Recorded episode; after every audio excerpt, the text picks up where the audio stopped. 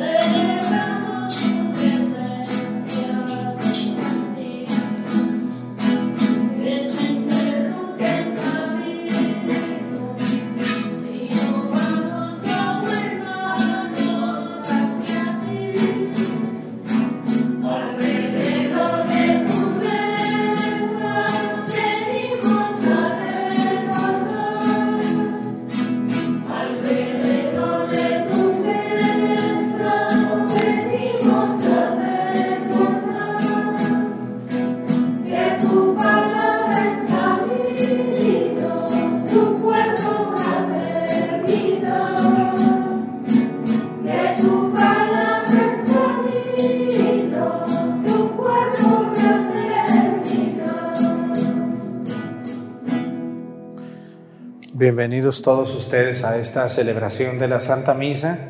Vamos a pedir en esta misa, como todos los días lo hacemos, por un país donde sabemos que nos ven. Vamos a pedir hoy por Polonia, el país de donde es originario el Papa Juan Pablo II.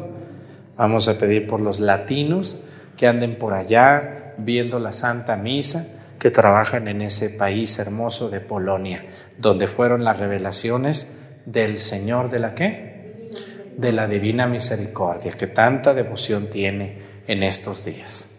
Bueno, también vamos a pedir hoy por un oficio. Quiero que pidamos en esta ocasión por todas las personas que se dedican a la decoración, todas las que son decoradoras o decoradores de interiores, de jardines, de todas esas personas que decoran, hombres y mujeres que hacen que muchos lugares sean muy bellos. Vean, las mujeres son muy curiosas y alguno que otro hombre también, ¿no? Que hacen bolsitas de regalo y que decoran un cuarto y que pintan acá y todo eso, pues hay personas que tienen ese gran talento, que es un don, y, también pues lo venden, ¿no? Se decoran todo tipo de cosas. Entonces vamos a pedir por los decoradores y las decoradoras que se dedican a ese oficio. Todo, Padre, ¿y cuándo va a pedir por nosotros los carpinteros, herreros? No, pues ya pedimos, nomás que no ves la misa todos los días, comadre, pues ya dónde andas tú perdida. Entonces, si usted ve la misa todos los días, algún día va a salir su oficio o su profesión. Vamos a pedirle a Dios por ellos y también le pedimos a Dios por el fin de la pandemia, para que Dios nos permita salir adelante, que esto vaya pasando y termine. Iniciamos nuestra celebración desde el pueblo de Topiltepec en el nombre del Padre y del Hijo y del Espíritu Santo. La gracia de nuestro Señor Jesucristo, el amor del Padre, y la comunión del Espíritu Santo esté con todos ustedes. Pidámosle perdón a Dios por todas nuestras faltas.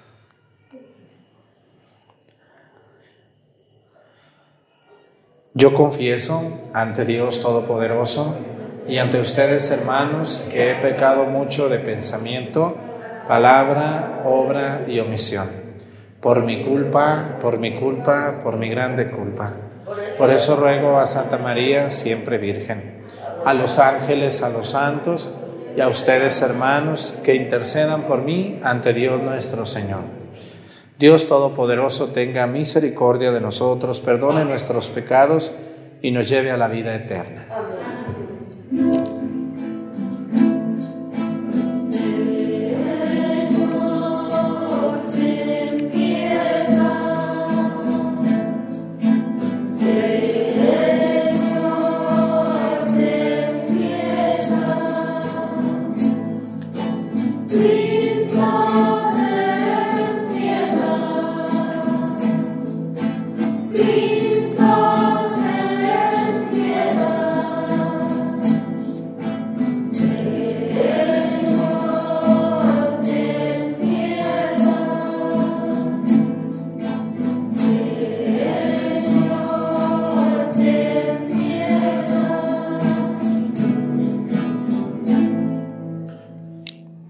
Vamos a tomar las oraciones de la misa votiva de San José.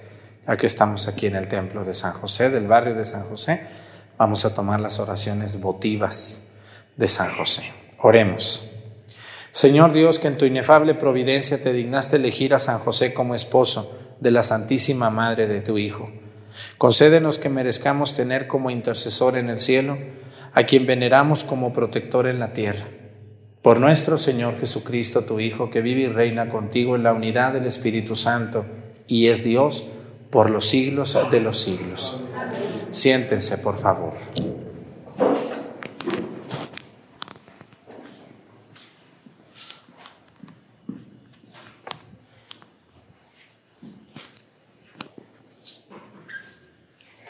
Del primer libro de los Reyes. En aquellos días, la reina de Sabá oyó hablar de la fama de Salomón y quiso cerciorarse personalmente de su sabiduría, haciéndole algunas preguntas útiles.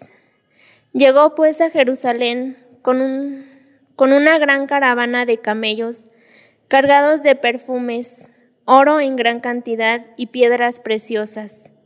Entró en el palacio de Salomón y le hizo al rey las preguntas que le había preparado. Salomón respondió a todas, de modo que no dejó de contestar ni la más difícil.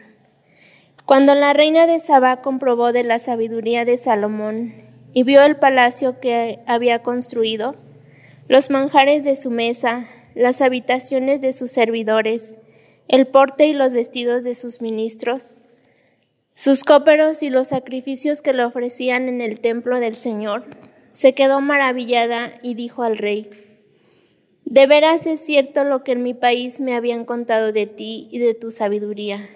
Yo no quería creerlo, pero ahora que estoy aquí, lo veo con mis propios ojos. Comprendo que no me habían dicho ni la mitad, pues tu sabiduría y tu prosperidad superan todo cuanto oí decir. Dichoso tu pueblo y dichosos los servidores tuyos, que siempre están en tu presencia y escuchan tu sabiduría. Bendito sea el Señor tu Dios, que se ha complacido en ti y que por el amor eterno que le tiene a Israel, te ha elegido para colocarte en el trono de Israel y te ha hecho rey para que gobiernes con justicia. La reina le regaló a Salomón cuatro toneladas de oro y gran cantidad de perfumes y piedras preciosas. Nunca hubo en Jerusalén tal cantidad de perfumes como la que la reina de Sabá le obsequió a Salomón. Palabra de Dios.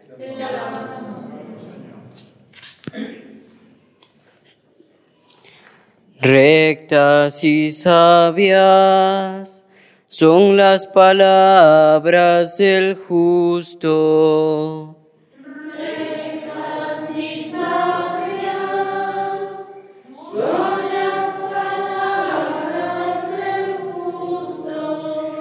Pon tu vida en las manos del Señor, en Él confía y hará que tu virtud y tus derechos brillen igual que el sol de mediodía.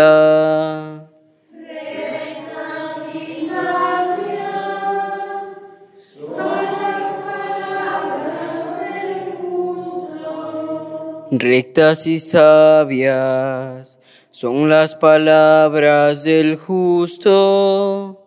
Lleva en su corazón la ley de Dios sus pasos son seguros.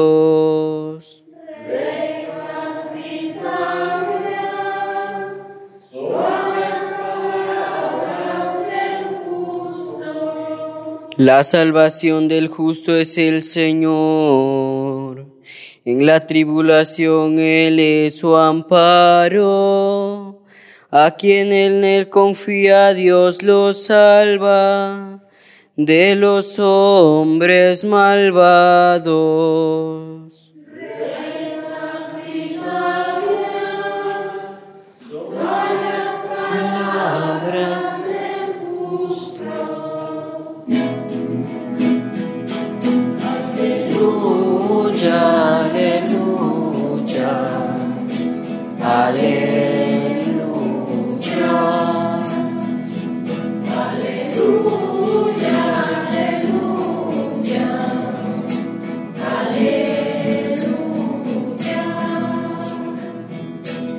Tu palabra, Señor, es la verdad. Santifícanos en la verdad.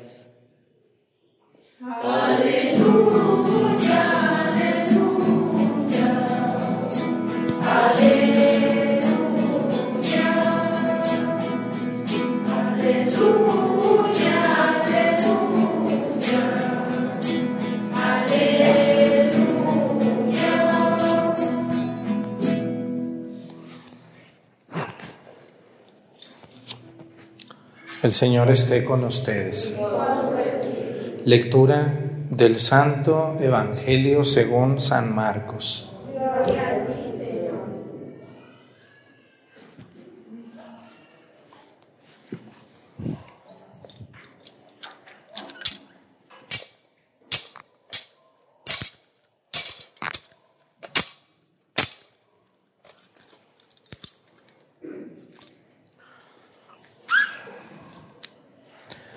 En aquel tiempo Jesús llamó de nuevo a la gente y les dijo, escúchenme todos y entiéndanme, entiéndanme. Nada que entra de fuera puede manchar al hombre. Lo que sí lo mancha es lo que sale de dentro. Cuando entró en una casa para alejarse de la muchedumbre, los discípulos le preguntaron qué quería decir aquella parábola. Él les dijo, ¿ustedes también son incapaces de comprender? ¿No entienden que nada de lo que entra en el hombre desde afuera puede contaminarlo? Porque no entra en su corazón, sino en el vientre y después sale del cuerpo. Con estas palabras declaraba limpios todos los alimentos. Luego agregó, lo que sí mancha al hombre es lo que sale de dentro, porque del corazón del hombre salen las intenciones malas, las fornicaciones, los robos, los homicidios, los adulterios, las codicias, las injusticias, los fraudes, el desenfreno, las envidias, la difamación, el orgullo y la frivolidad.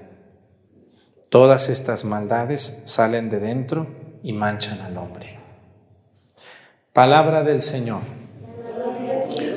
Gloria a ti, Señor Jesús. Siéntense, por favor.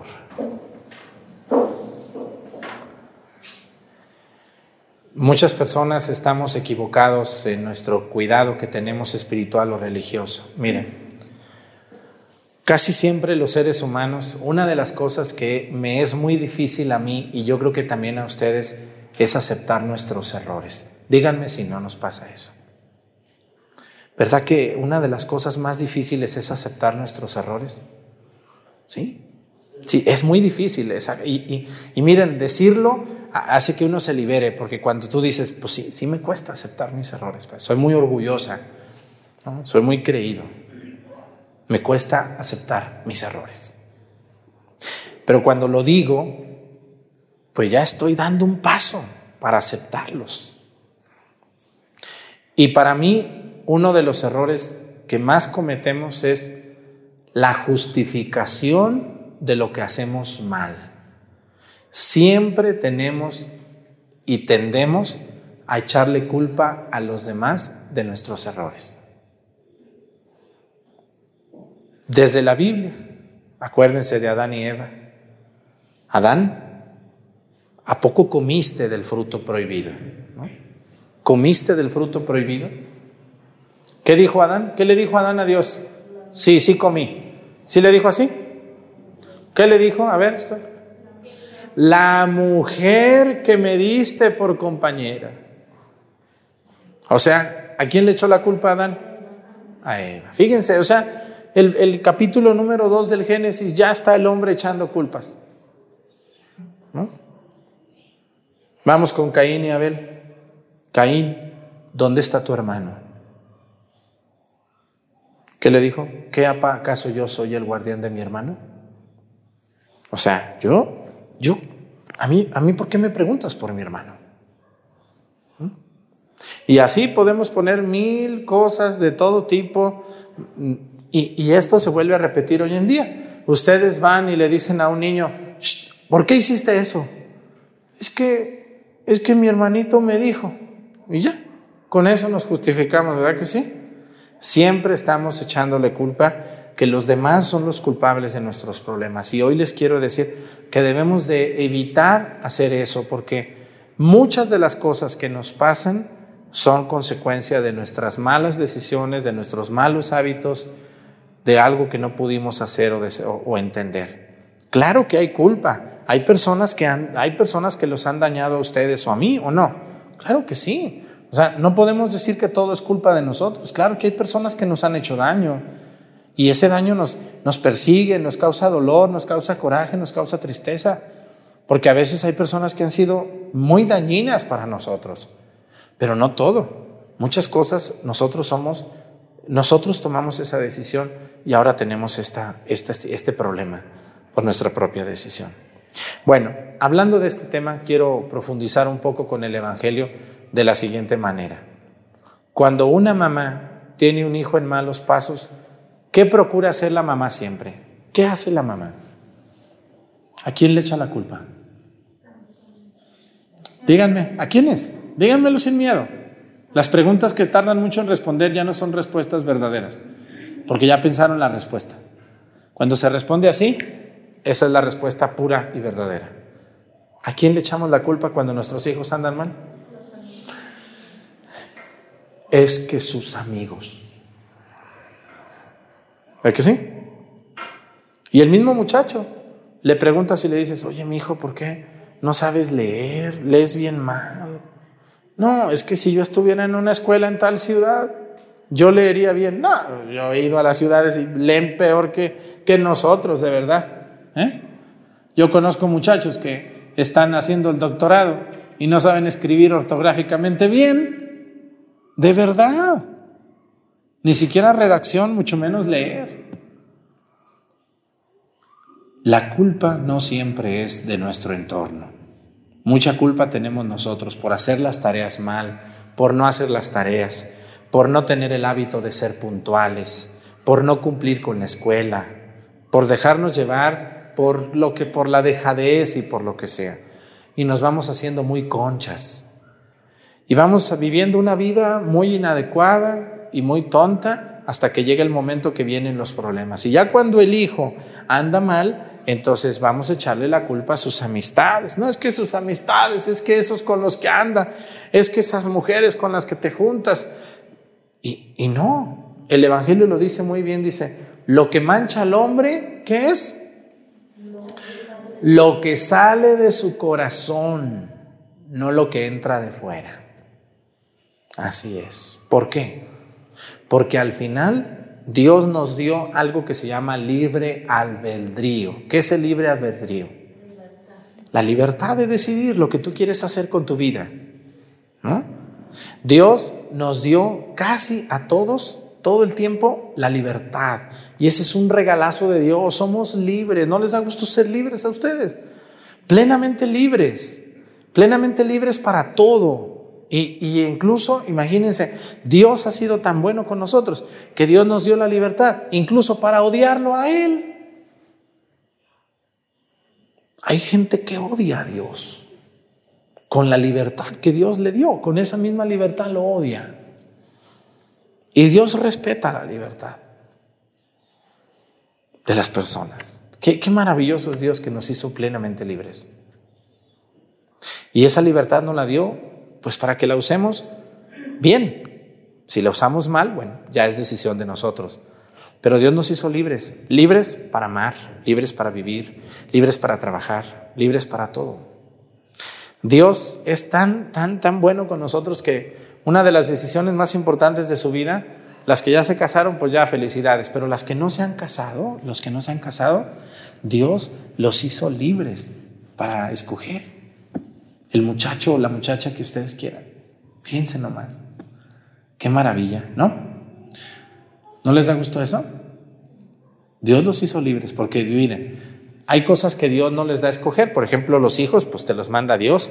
Salieron chulos o feos, pues bueno, no sirvió la revoltura a lo mejor, ¿verdad? Porque a veces uno ve los hijos y dice, bueno, este muchacho, pues más o menos, ¿verdad? Esta muchacha más o menos, pero este no, pues este no sirvió, esta combinación no salió buena la combinación. Dios, les Dios nos deja escoger lo que queramos. Ustedes pueden casarse con quien ustedes deseen. Y nadie puede obligarlos a casarse con ella o con él. No lo deben de hacer. Quien a ustedes las obligue o los obligue a casarse, no se casen. Váyanse de ahí. Porque eso no va a terminar bien. Dios los hizo libres para escoger a ustedes su esposa, su esposo o ser sacerdotes como yo escogí esto. ¿no? Dios me hizo libre y cuando a mí me decían que yo no era para ser sacerdote, porque me llegaron a decir, ¿cómo ven? Me dijeron, tú no eres para ser sacerdote. Y yo, yo me acuerdo que hablé muy triste cuando me dijeron eso, hablé muy triste con, con una persona que yo estimo mucho, con un sacerdote que me dijo, Arturo, mira, en esta vida, mm, cada quien va a hacer con su vida lo que quiera. Y si tú quieres ser sacerdote, tú vas a ser sacerdote. No te desanimes. Y fue muy difícil, pero aquí estoy y no me arrepiento. Y creo que hasta ahorita, creo que, que sí estuvo bien que fuera padre, ¿verdad que sí? Entonces, a veces no, no, hay que escuchar los comentarios de gente que está enferma o que está envenenada porque tengan mucho cuidado, ¿no? Y decidan muy bien lo que quieren hacer con su vida, porque Dios nos hizo libres para casarnos, para quedarnos solteros, para ser monjas o sacerdotes, para estudiar lo que nosotros queramos y trabajar. A veces trabajamos en lo que nos gusta, pero a veces trabajamos en lo que podemos. Pero hay cosas que para las cuales Dios no nos hizo libres, por ejemplo, sus hijos, ¿no? Si le salieron guapos o feos, pues bueno, ahí sí, arréglense con Dios, ¿no? Díganlo, oye Señor, pues ¿qué me mandaste? Bueno, pues mira nomás la mamá y el papá, pues de dónde salen los guapos, ¿verdad? ¿No?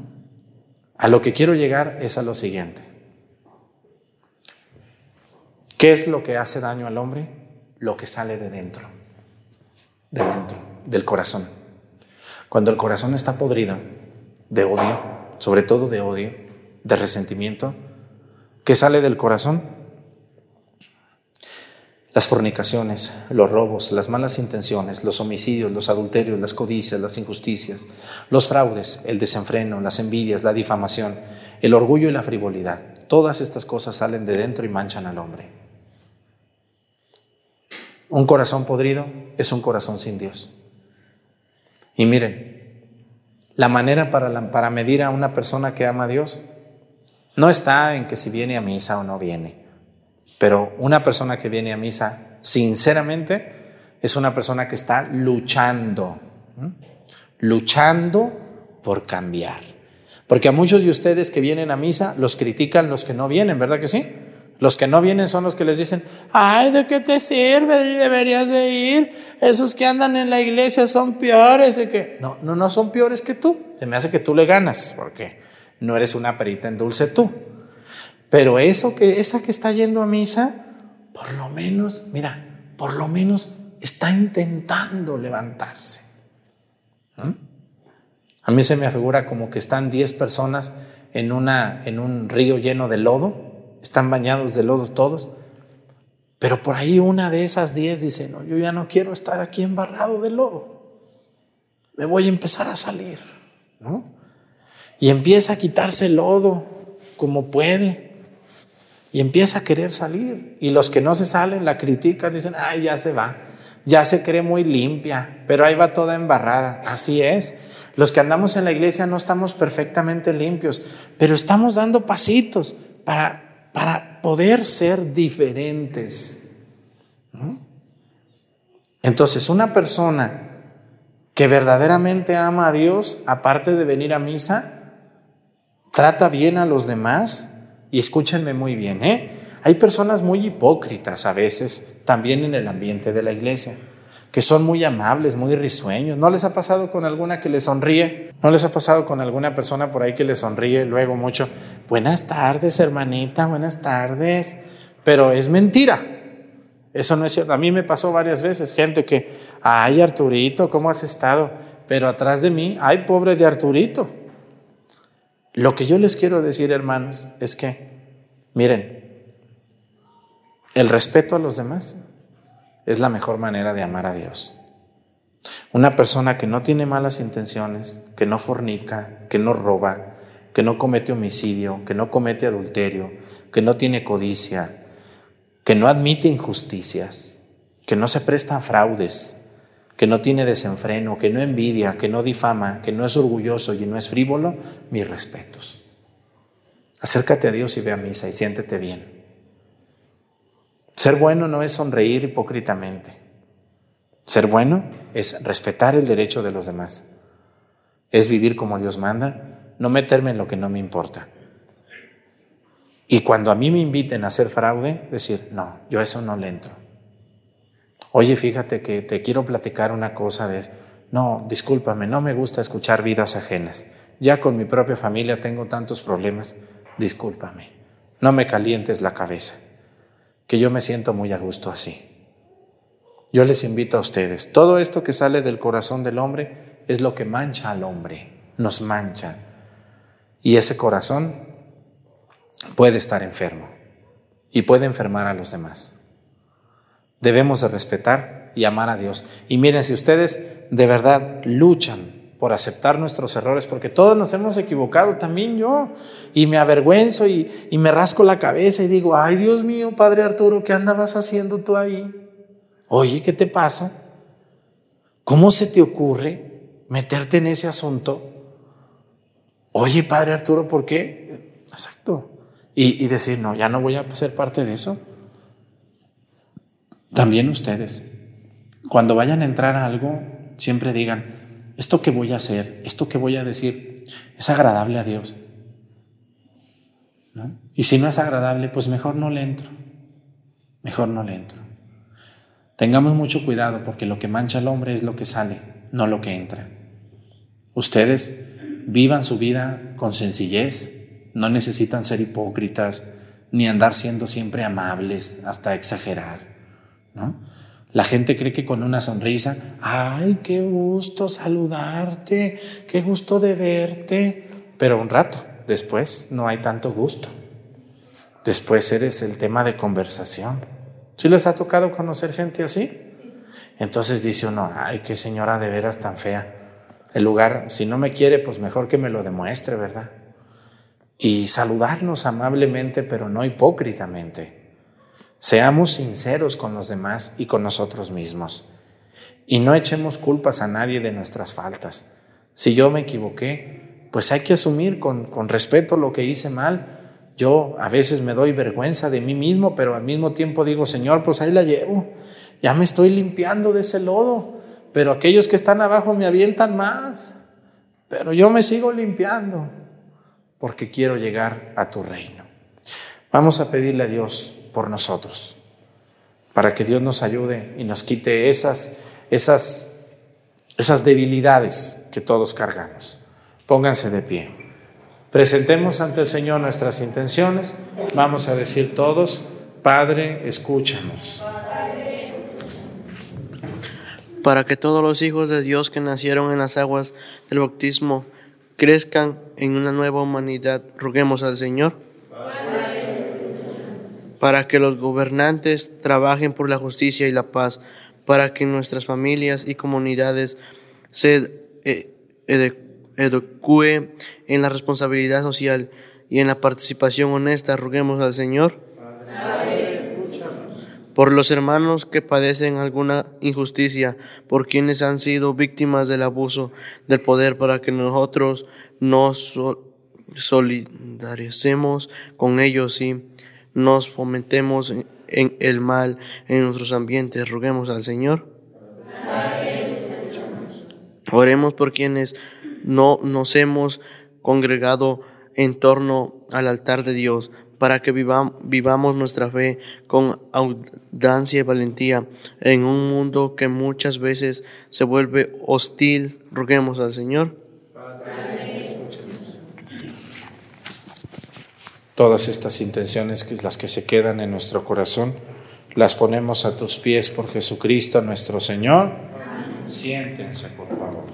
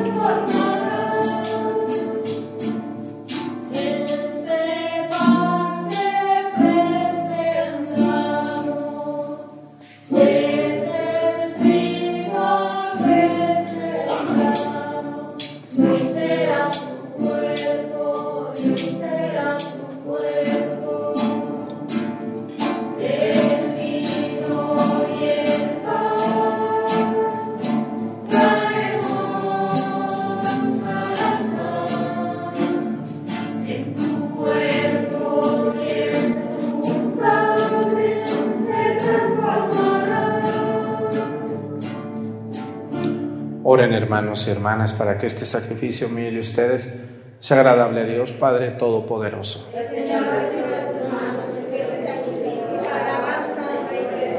Para nuestro bien y el de toda su santa iglesia.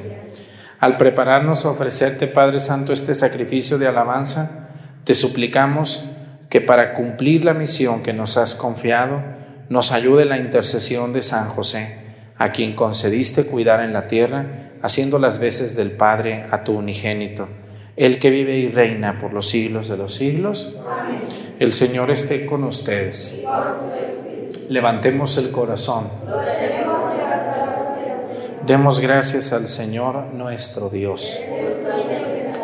En verdad es justo y necesario, es nuestro deber y salvación, darte gracias siempre y en todo lugar, Señor Padre Santo, Dios Todopoderoso y Eterno, y alabar, bendecir y proclamar tu gloria en la conmemoración de San José, porque Él es el hombre justo que diste por esposo a la Virgen Madre de Dios, el fiel y prudente servidor a quien constituiste jefe de tu familia para que haciendo las veces de Padre cuidara a tu unigénito, concebido por obra del Espíritu Santo Jesucristo, Señor nuestro. Por él, los ángeles y los arcángeles y todos los coros celestiales celebran tu gloria unidos en común alegría. Permítenos asociarnos a sus voces cantando humildemente tu alabanza.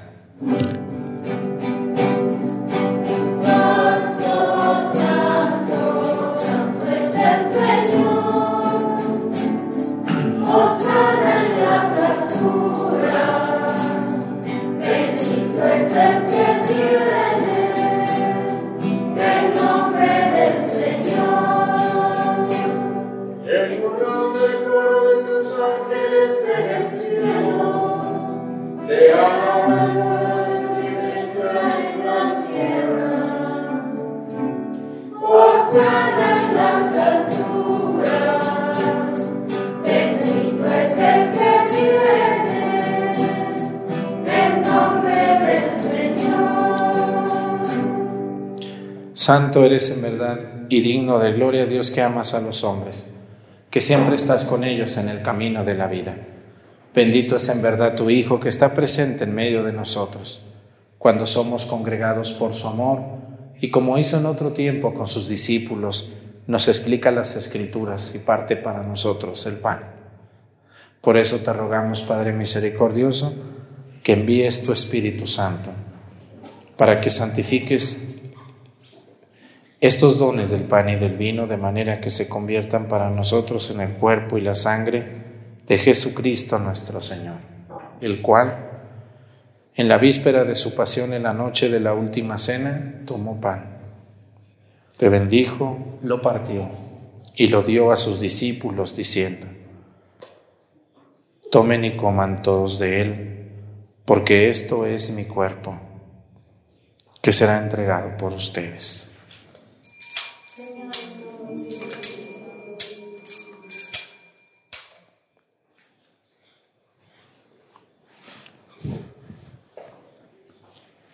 Del mismo modo, acabada la cena, tomó el cáliz, te dio gracias y lo pasó a sus discípulos diciendo, tomen y beban todos de él, porque este es el cáliz de mi sangre, sangre de la alianza nueva y eterna que será derramada por ustedes y por muchos para el perdón de los pecados. Hagan esto en conmemoración mía.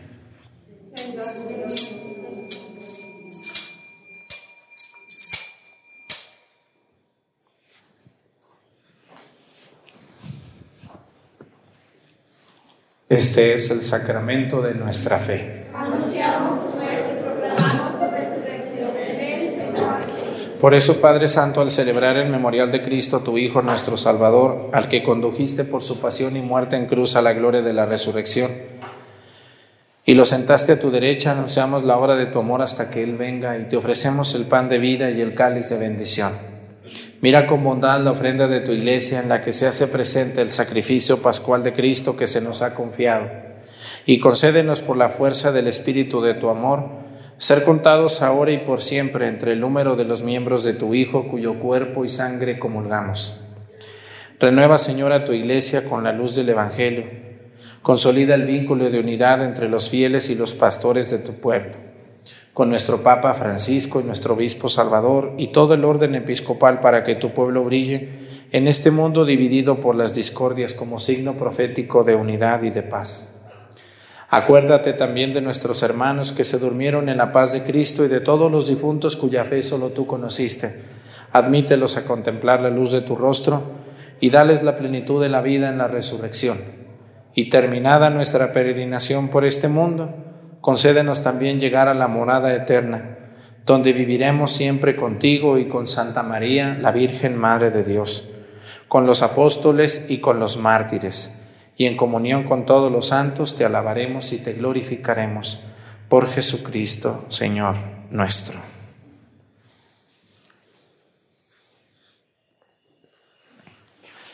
Por Cristo, con Él y en Él, a ti Dios Padre Omnipotente, en la unidad del Espíritu Santo, todo honor y toda gloria por los siglos de los siglos.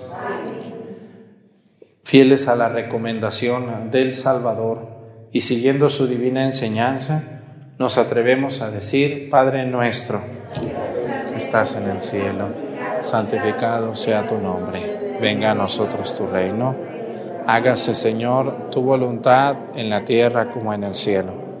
Danos hoy nuestro pan de cada día. Perdona nuestras ofensas como también nosotros perdonamos a los que nos ofenden.